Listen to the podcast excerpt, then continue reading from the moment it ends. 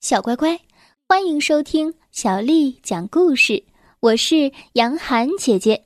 今天我们来听《女巫的十三只猫》，作者是来自法国的玛丽·艾莱娜·戴尔瓦尔，还有法国的波娃利，翻译叫做周国强，是由广州出版社的叔叔阿姨为我们出版的《女巫的》。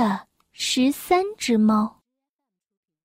拉姆阿尔王子年轻、英俊、富有，最重要的，他还是一个杰出的猎手。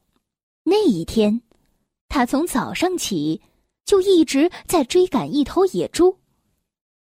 他骑马奔驰，穿过一座座森林，一片片牧场。傍晚时分。野猪消失在了一片高大浓密的树林深处。这片森林从来没有人去过，据当地人说，那是一片中了魔法的森林。中了魔法的森林，哪儿会有这种事儿？拉姆阿尔一心想要追上那头野猪，于是毫不迟疑的冲上了。林中小路，森林里黑乎乎的。拉姆阿尔转着圈子，没过多久就迷路了。突然，马儿好像遇到了什么惊慌的事情，猛然直立起来，把拉姆阿尔重重的摔倒在了地上，然后疾驰而去。这时夜幕已经降临，拉姆阿尔只好在森林里过夜了。幸好他隐隐约约的看到林间空地上有一栋小屋，便径直朝那边跑去。在快要接近小屋时，突然他看到从屋子里跑出了十三只黑色的猫。他们在清冷的月光下围成了一圈，蹲了下来。接着，一个很老很老的老太婆走了出来。这是一个驼背女巫，穿着一身黑色的衣服，一头银灰色的长发搭在胸前。当当当！远处，午夜十二点的钟声正在敲响。老太婆说：“行了，孩子们，开始哭吧。”十三只黑猫马上喵呜喵呜的叫了起来。拉姆阿尔吓坏了，因为他听到的不是猫叫的声音，而是小孩子们的啼哭声。王子捂上耳朵，拔腿就跑。因为那哭泣声听起来叫人撕心裂肺般的难受，他一直往前跑，跑了整整一夜。早上的时候，他来到了另一个王国，面前是一座不认识、有着高高的灰色大墙的城堡。拉姆阿尔向卫兵请求，让他在这里过一夜。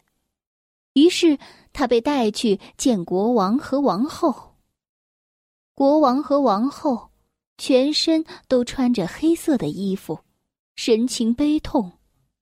用餐的时候，国王向拉姆阿尔说明了缘由：“哎，亲爱的王子，我们曾经有过十二个漂亮的女儿，大女儿已经到了出嫁的年龄，小女儿刚刚学会走路。”王后抹着眼泪，接过国王的话说：“但是，他们被人劫走了。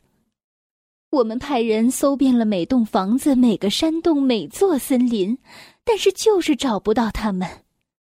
来吧，亲爱的王子，我带您看看他们的画像。”王后把拉姆阿尔带到了画廊里。画廊墙上挂着十二幅画像，画像里，公主们全都披着长长的卷发，漂亮的浅褐色眼睛闪烁着点点的金光。在这十二位公主中，大公主的眼睛是最明亮的，笑得也最迷人。王子从来没有见过这么美丽的公主。拉姆阿尔问道：“请问，这位公主的名字是什么？”王后以为她想知道女儿们的名字，便开始一一介绍。最小的这个叫做玛格丽特，哦，这是 Rose、Lila、艾格朗蒂娜、维奥莱特、雅辛特。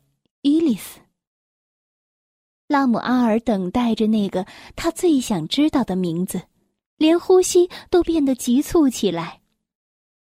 阿奈摩娜、卡布辛娜，哦，这位是加兰斯、马瑶莱娜，这是弗洛娜，她刚刚满十六岁。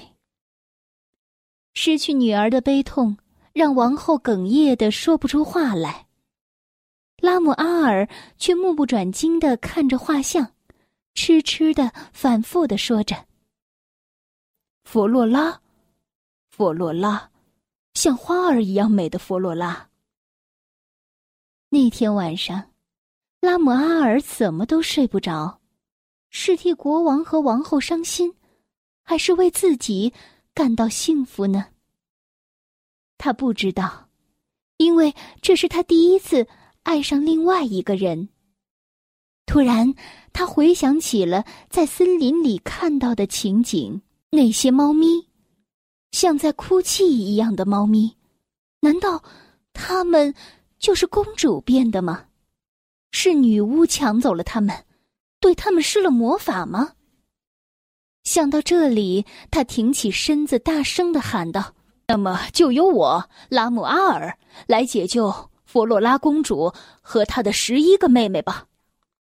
天刚蒙蒙亮，拉姆阿尔就迫不及待的从床上一跃而起。他穿上衣服，套上靴子，就在穿外套的时候，突然，他的脑子里又出现了一个问题：十二位公主，可我好像记得，在女巫家的门口。是有十三只黑猫。这时，他对自己说：“嗨，肯定是我没看清楚。月光下树木的阴影稀奇古怪，当时我又被吓坏了，肯定是数错了。”就这样，拉姆阿尔留下了一封信，感谢国王和王后的款待，可他并不想把自己的打算告诉他们。不想让他们空欢喜一场。他去了马厩，给马装上了鞍，在灰蒙蒙的晨曦中离开了城堡。他一路飞奔，在风中大喊着：“弗洛拉，亲爱的弗洛拉，等着我，我来救你了。”拉姆阿尔觉得自己全身充满了力量。他想，只要美丽的弗洛拉继续被女巫控制着，那么富有、英俊、王位对他来说又有什么用呢？看来，拉姆阿尔真的爱上了这位公主。王子骑马奔驰，夜幕降临时，他来到了那片森林。他想催马向前。可是马儿嘶叫直立而起，不愿意进入魔法的森林里。拉姆阿尔不得不跳下马背，徒步前行。森林里黑咕隆咚，可拉姆阿尔还是勇敢的向前走去。他一定要找到女巫的小屋子不可。突然，拉姆阿尔听到。荆棘丛里有一些响动，很快，他就被十二个驼背、大胡子、尖耳朵的小矮人围在了中间。他们可真丑，拉姆阿尔有些害怕了。小乖乖，今天的故事就为你讲到这儿了。如果你想听到更多的中文或者是英文的原版故事，欢迎添加小丽的微信公众账号“爱读童书妈妈小丽”。接下来又到了杨涵姐姐为你读诗的时间了。今天为你读的是唐朝诗人王维写的《白石滩》。白石滩，王维。清浅白石滩，绿蒲向堪把。家住水东西，浣纱明月下。小乖乖，晚安。